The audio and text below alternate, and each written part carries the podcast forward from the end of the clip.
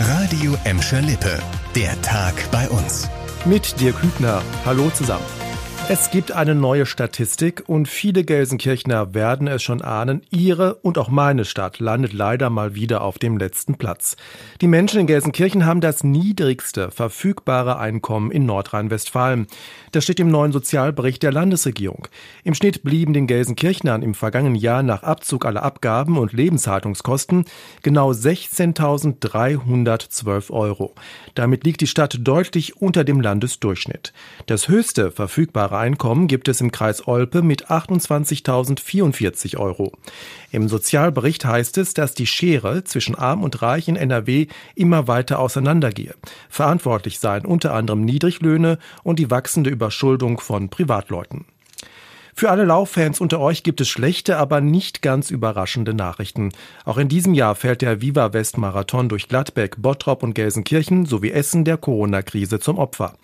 Der geplante Termin am 16. Mai wird verschoben. Das haben die Veranstalter heute bekannt gegeben.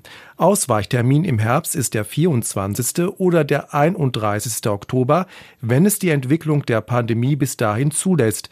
Der genaue Termin hängt dann auch vom Spielplan des FC Schalke ab. Ob in der ersten oder zweiten Liga, das Thema lassen wir mal beiseite. Mit der Verschiebung wollen die Veranstalter den beteiligten Städten und vor allem auch den tausenden Läufern Planungssicherheit geben. Im vergangenen Jahr hatte der Viva West Marathon Ende September virtuell stattgefunden.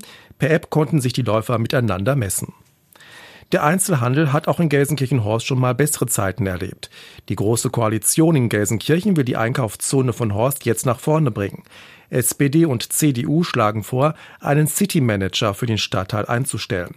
In Buhr und in der Gelsenkirchener Altstadt habe man gute Erfahrungen damit gemacht, wenn sich jemand hauptamtlich um die Einkaufsstraßen kümmert, heißt es von den beiden Parteien.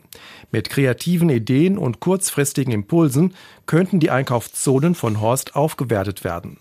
SPD und CDU denken vor allem an neue Gastronomieangebote und eine Stärkung des Einzelhandels rund um die Markenstraße und die Essener Straße. Das Geld für den City Manager soll aus einem Förderprogramm des Landes kommen. Die Hiobsbotschaften auf Schalke reißen einfach nicht ab. Trainer Christian Groß muss im Abstiegskampf wohl länger auf die Nummer 1 Ralf Fährmann verzichten. Der 32-jährige Keeper hat sich am Samstag im Revierderby eine Rippe angebrochen. Das hat jetzt die Untersuchung ergeben. Bis auf weiteres kann Fährmann nicht spielen, teilte der Verein heute Nachmittag mit. Wann Schalke wieder mit seiner Nummer 1 rechnet, ist derzeit noch völlig offen. Das war der Tag bei uns im Radio und als Podcast. Aktuelle Nachrichten aus Gladbeck, Bottrop und Gelsenkirchen findet ihr jederzeit auf radio und in unserer App.